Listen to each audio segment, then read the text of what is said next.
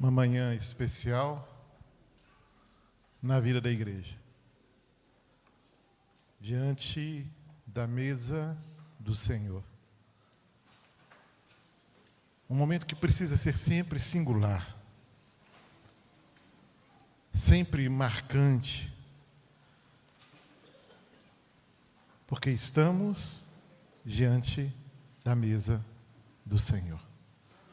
E quando nós pensamos em mesa, na história da nossa vida, a gente vai lembrar aí com alegria que mesa é lugar de comunhão, é lugar de compartilhar experiências, é lugar de encontro, é lugar de amizade, é o lugar onde a gente, na nossa prática diária, muitas vezes buscamos ao Senhor juntos Outras vezes choramos juntos, nos alegramos juntos. Mesa, ela, ela tem para a gente, né, para a nossa, nossa cultura, um significado muito, muito relevante. Mas Jesus torna a mesa um lugar ainda mais relevante.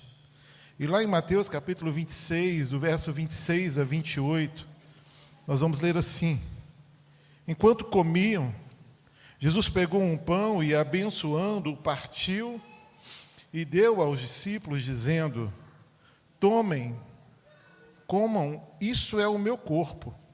A seguir, Jesus pegou um cálice, tendo dado graças, o deu aos seus discípulos, dizendo: Bebam todos dele, porque isso é o meu sangue, o sangue da aliança, derramado em favor de muitos para a remissão de pecados.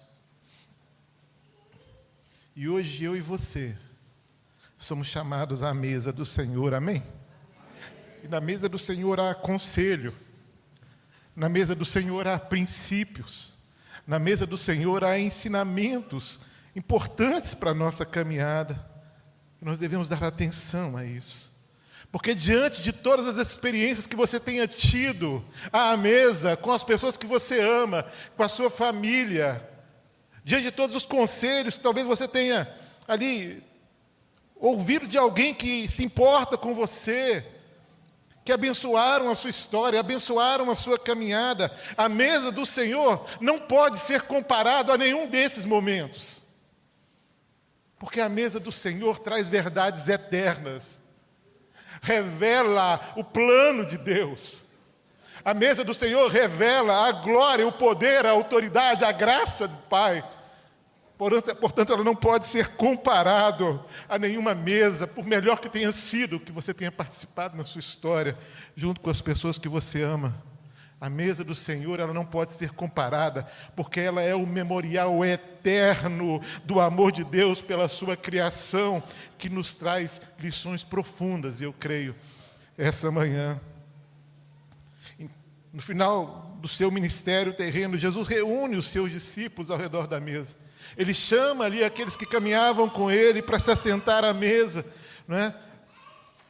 revelando ali valores e princípios para a vida. E o texto é de 1 Coríntios capítulo 11, do verso 23 ao verso 28, que diz assim: Porque eu recebi do Senhor o que também lhes entreguei, que o Senhor Jesus, na noite em que foi traído, pegou um pão e, tendo dado graças, o partiu e disse: isso é o meu corpo que é dado por vocês. Façam isso em memória de mim. E do mesmo modo, depois da ceia, também pegou o cálice, dizendo: Este cálice é a nova aliança no meu sangue. Façam isso todas as vezes que o beberem, em memória de mim. Porque todas as vezes que comerem este pão e beberem o cálice, vocês anunciam a morte do Senhor até que ele venha. Por isso, aquele que comer o pão e beber o cálice do Senhor indignamente será réu do corpo e do sangue do Senhor. Que cada um examine a si mesmo e assim coma do pão e beba do cálice. E a primeira lição que nós podemos aprender e trazer para a nossa vida é que quando eu estou à mesa com o Senhor, ou na mesa do Senhor, eu aprendo que eu sou o alvo do seu amor. Eu preciso dizer isso para você, querido. Você é amado por Deus. E eu digo isso por uma razão. porque a forma como Jesus gostaria de ser lembrado pelas pessoas não era, não estava ligado ao seu nascimento, não estava ligado ao seu batismo, não estava ligado aos milagres que ele fez e realizou. Não. Jesus queria ser lembrado pela sua morte. Pela sua morte. Verso 1 e 2 do capítulo 26 de Mateus. Quando, você, quando Jesus acabou de proferir essas palavras, disse aos seus discípulos: Vocês sabem que daqui a dois dias será, será celebrada a Páscoa e o filho do homem será entregue para ser crucificado. Queridos, Cristo veio ao mundo com uma missão, que é trazer vida, trazer salvação. Mas para isso era necessário que ele morresse. Ele se fez homem como eu e você, para se entregar de forma inteira em nosso favor. E há uma prova maior do que essa? Uma prova que nós não conseguimos entender, a não ser quando compreendemos a graça do Senhor. Na mesa a gente aprende que é amado por Deus. Eu não sei como você olha para você, meu querido. Eu não sei é, se você é alguém que sofre com aspectos de rejeição ou alguém que não se sente amado no seu ambiente familiar, no seu ambiente de trabalho, por onde você se relaciona, mas há algo que nós aprendemos à mesa do Senhor, é que nós somos amados por Ele. Quando você se assenta ao redor da mesa, você lembra do sacrifício da cruz. Você lembra da morte de Jesus, sacrifício esse que confronta a nossa forma de olhar para nós mesmos. Que revela aí o cuidado de Deus, porque nós somos colocados diante do maior ou da maior prova generosa e suficiente de amor, que é a morte de Cristo na cruz. Porque estávamos todos nós mortos nos nossos delitos e pecados, mas porque Cristo nos amou, Ele se entregou em nosso lugar. A morte de Cristo revela também o amor dele por você. Portanto, querido, não viva debaixo de um jugo do inferno de aspectos que te aprisionam e te impede de viver o melhor de Deus, porque você é amado pelo Pai. Você não tem que pedir prova do amor. Você não tem que fazer prova para saber se Deus te ama. Ele já provou o seu amor, morrendo em seu lugar. Quando a gente se assenta à mesa do Senhor, a gente vai se lembrando por que ele morreu, como ele morreu e por quem ele morreu. E Jesus morreu por mim por você, ele morreu por todos nós, ele morreu para aquele que vive de forma absoluta no pecado, aquele que está longe, distante, não reconhece. Ele morreu porque sem ele a nossa condenação é eterna. Não há vida fora dele, ele morreu para nos dar vida. Ele morreu por nós e fez isso sem que nenhum de nós merecêssemos. Romanos capítulo 5, verso 8. Mas Deus prova o seu próprio amor para conosco pelo fato de Cristo ter morrido por nós quando ainda éramos pecadores. Quando o pecado era algo comum na vida. Quando o desejo de conhecer a Deus não existia no coração. Quando estávamos distantes da verdade, distantes da vida, literalmente mortos, Ele morreu por mim e por você. Há maior prova de amor do que essa? Há maior prova de amor do que essa? Lá em João capítulo 3, verso 16, o texto que conhecemos e podemos falar juntos. Porque Deus amou o mundo de tal maneira que deu o seu Filho unigênito para que todo aquele que nele crê não pereça, mas tenha a vida eterna. Queridos, este é o primeiro ensino. Você é amado por Deus. E eu preciso te lembrar que há poder nessa declaração de amor, porque ela foi feita de um modo cabal, porque ela é suficiente para mudar a sua história, o seu destino, a sua realidade de vida, a forma como você conta os seus dias. Ela é inspiradora e precisa ser inspiradora na sua vida, mas ela tem poder também para anular palavras mal faladas a seu respeito. Ela tem poder também para te livrar do jugo, das emoções, das circunstâncias que por vezes te aprisionam. Você é amado pelo Senhor. E talvez você esteja aqui sem entender o sentido da sua vida. E seja aqui sem entender ou compreender o amor de Deus em meio a tanto sofrimento. Mas Ele já provou o amor dele por você. Então tome posse dessa verdade, tome posse desse princípio, tome posse daquilo que Cristo fez na cruz. Essa é uma verdade inquestionável. Ele morreu para te garantir o céu como destino. Ele morreu para perdoar os seus pecados e fazer de você uma nova criatura, querido. Viva é esse princípio e essa realidade. Segundo momento, nós aprendemos que há uma promessa que nos dá esperança. Jesus vai voltar. Amém, igreja? Ele vai voltar. E isso precisa realmente nos inspirar, nos encorajar a viver os nossos dias. A mesa do Senhor, não aprendemos apenas que nós somos amados por Deus, mas que Ele voltará para estar conosco para sempre, para buscar o seu povo. A expressão é: anunciais a morte de Cristo até que Ele venha.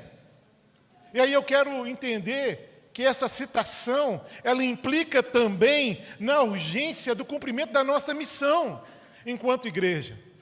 Essa é a ideia de anunciarmos a verdade, o evangelho, a salvação até que Cristo venha.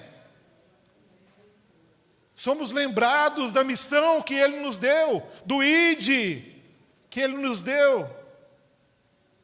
Até que ele venha, nós precisamos anunciar o seu amor, comunicar a salvação, nós vamos compartilhando da graça dele, até que Cristo venha, nós precisamos desaguar na vida dos outros aquilo que temos recebido do Senhor.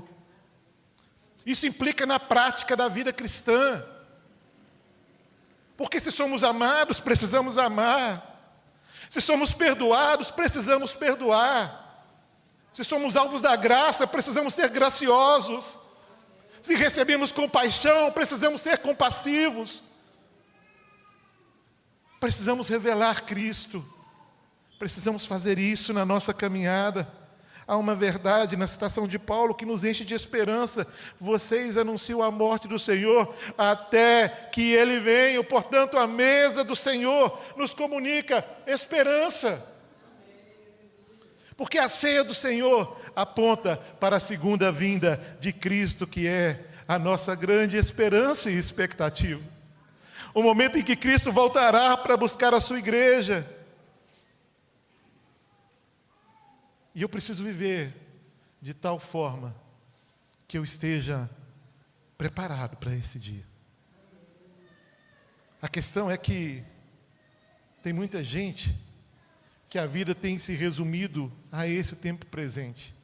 Infelizmente, nós somos inseridos numa cultura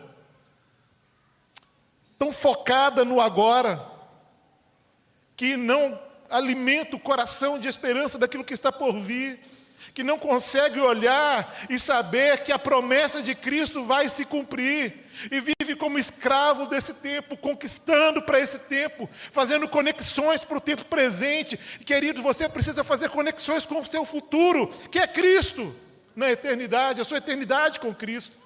Você precisa investir na sua vida espiritual. Você precisa investir no cumprimento da sua missão. Você que é profissional, eu preciso te dizer uma coisa: você é vocacionado pelo Senhor. Então, se você é engenheiro, se você empreende, se você é educador, não sei o que você faz, mas o que você faz tem um propósito maior do que colocar um salário no final do mês no seu bolso. É para que Cristo seja conhecido no exercício da sua vocação. Nós precisamos viver isso, sabe? Quando a gente se resume, a vida se resume a esse tempo, a gente vai perceber que a gente está mais suscetível às decepções, às frustrações, aos fracassos, ao desânimo, porque a vida aqui é uma vida de dor e sofrimento, é uma vida, sim, de momentos difíceis, mas quando os meus olhos estão na eternidade, quando os meus olhos estão nessa promessa de que Ele voltará para buscar a sua igreja, eu entendo a forma como eu devo contar os meus dias e o meu coração se enche de esperança. Quem olha para Cristo e olha para essa promessa, vive a expectativa desse dia. E como é bom, irmãos, como é bom a gente poder viver essa expectativa todos os dias, porque isso muda tudo na nossa história. Nós vamos enfrentar melhores desafios quando sabemos onde nós vamos chegar. Os desafios não são tão grandes e tão cheios de autoridade e poder para nos paralisar quando nós sabemos para qual terra nós estamos caminhando, para qual lugar nós estamos caminhando, e nós estamos caminhando para junto de Cristo Senhor. Aleluia, glória a Deus. A mesa do Senhor. Né? E falando sobre isso, Paulo nos lembra das promessas de que Cristo vai voltar. E ele fez isso, Cristo prometeu aos seus discípulos que voltaria, que, resgata, que voltaria e resgataria o seu povo. Olha o que diz aí João 14, 1 a 3. Nós já lemos esse texto, está aí no seu boletim, inclusive. Que o coração de vocês não fique angustiado. Creem em Deus e creiam também em mim. Na casa do meu pai há muitas moradas. Se não fosse assim, eu já lhe teria dito, pois vou preparar um lugar para vocês. E quando eu for e preparar um lugar, voltarei e os receberei para mim mesmo, para que onde eu estou, vocês estejam também. Aleluia. A Bíblia vai dizer, lá em Atos 1, capítulo, capítulo 1, verso 10 e 11: E estando com eles, com os olhos fixos no céu, Enquanto Jesus subia, eis que dois homens vestidos de branco se puseram ao lado deles e lhes disseram: Homens da Galiléia, por que vocês estão olhando para as alturas? É que são os anjos falando. E esse Jesus que foi levado do meio de vocês para o céu, virá do modo como vocês o viram subir. As promessas de Deus são lembradas à mesa do Senhor. A promessa da volta de Cristo é lembrada à mesa do Senhor. E nós precisamos tomar posse dessa verdade e viver crendo nessa verdade, irmãos. A nossa vida não é aqui. Deus preparou um lugar para cada um de nós. E bendito seja o nome do Senhor por isso. Mas uma terceira lição que a gente aprende à mesa do Senhor é que nela nós somos sempre desafiados a examinar o nosso coração. Então, quando você se assenta ao redor da mesa, não somente se lembra do que é amado, não somente se lembra que Ele voltará para estar conosco para sempre, mas que também deve examinar o seu coração. Nós não podemos sentar à mesa de qualquer jeito, irmãos. Esse momento não é um momento qualquer. Essa mesa não é uma mesa qualquer. Essa é a mesa do Senhor. É preciso examinar, avaliar o coração. Paulo nos exorta, lá no verso 28 de 1 Coríntios, capítulo 11, que cada um examine a si mesmo, coma do pão e beba do cálice. E eu sei que essa não é uma tarefa fácil. Olhar para dentro da gente não é uma tarefa fácil. Avaliar o próprio coração não é uma tarefa fácil, porque o nosso coração, ele tendencia a se esconder nas justificativas. O nosso coração, ele muitas vezes é guiado pelo nosso senso de justiça, por aquilo que entendemos ser certo ou errado. Mas é necessário critério. Porque muitas vezes o nosso coração também está ali, cheio de vaidade, há orgulho no coração. E outro dia estava lendo uma frase que diz que o orgulho é o ninho para todos os nossos pecados. E é isso mesmo. E é isso mesmo.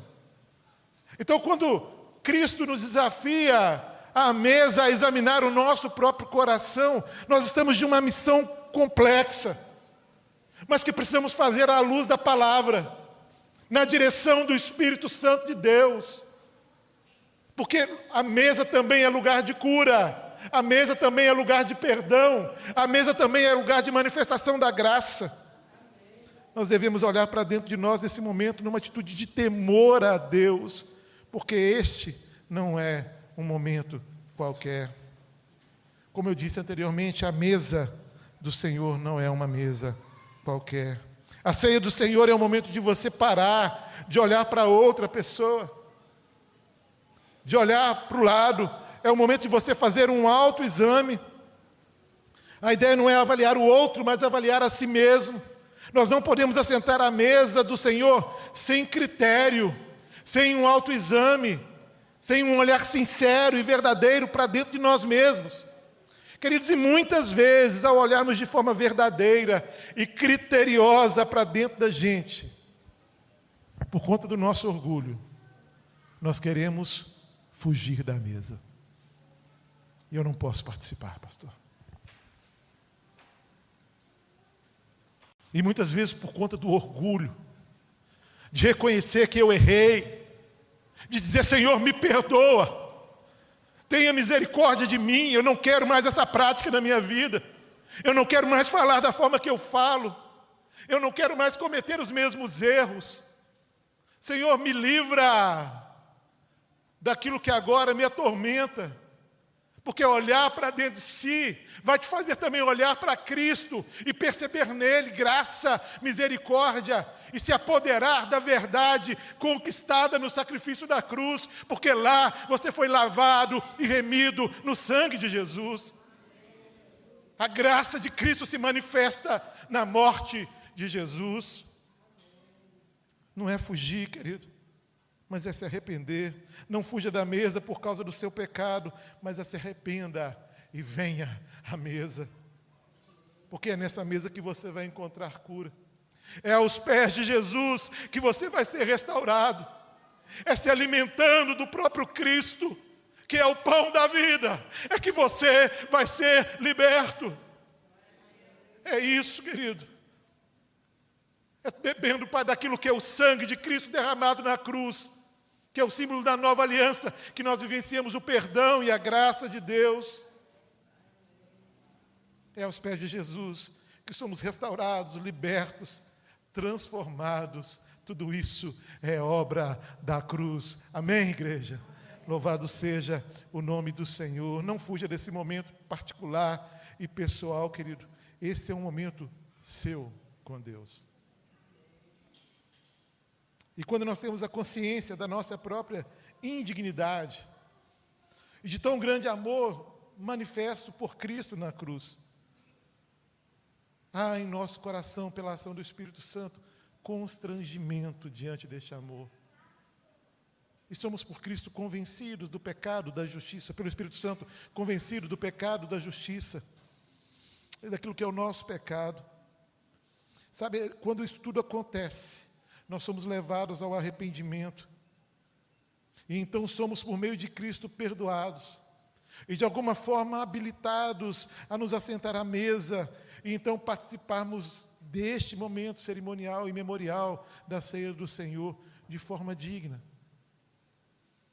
Mas eu preciso que nós entendamos que não é por, pelo nosso mérito, não somos nós que nos tornamos dignos. Não, não é assim que funciona. Não é mérito seu estar à mesa, não é mérito meu, não é mérito nosso, mas é por causa da manifestação da graça de Deus, é por causa do amor de Deus, é por causa do sacrifício de Jesus Cristo que nós podemos nos assentar à mesa do Senhor. Não podemos participar dignamente da mesa do Senhor sem reconhecer que foi por causa dos nossos pecados que Cristo foi pregado numa cruz. Não podemos nos assentar à mesa sem entender aquilo que aqui relembramos o coração. Por sermos pecadores, nós não somos dignos de participar deste memorial. Mas pelo sacrifício de Jesus, pelo perdão que nos alcançou, é que nós podemos nos assentar aqui. Mas eu e você, querido, nós precisamos nos posicionar. A obra, a obra de Cristo na cruz nos libertou da condenação do pecado. Amém? Mas com uma razão. Para que a gente pudesse viver em santidade. Sabe? A expressão mais marcante na cruz, dita por Cristo, é: está consumado, foi feito, acabou. Cristo venceu. E está consumado, sim, querido. A obra de Cristo foi completa, suficiente. Mas nós não podemos ficar em cima do muro. Por vezes aqui nesse lugar, nessa casa chamada casa de oração, nós levantamos as nossas mãos em adoração. Mas amanhã as nossas mãos tocam em coisas erradas. Por vezes nós estamos aqui contemplando a glória de Deus, o seu mover, mas amanhã os nossos olhos são carnais. A gente está aqui abençoando, proferindo palavras de vida e de esperança, mas amanhã os nossos lábios amaldiçoam. Precisamos olhar de forma criteriosa para dentro de nós. Rompa com a vida dupla. Você foi resgatado por Cristo, liberto por, por, Cristo. Você não é mais escravo do pecado. Se apodere dessa verdade, meu querido. Você não é mais escravo, o pecado não tem mais domínio sobre a sua vida. Então não viva como se o pecado tivesse. Vida nova com Cristo. É isso que nós aprendemos na palavra do Senhor. Você é salvo, você é livre, você foi feito filho de Deus, você é amado por Deus. Portanto, viva a vontade e a verdade de Deus, querido. Venha à mesa e vivencie desses ensinamentos e princípios desta palavra. Venha à mesa, pois ela é o lugar de reconciliação do homem com Deus através de Cristo Jesus.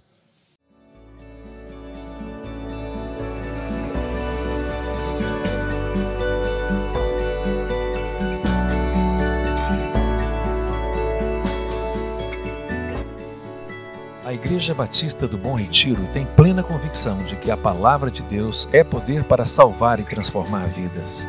Nosso desejo é que essa mensagem tenha alcançado seu coração.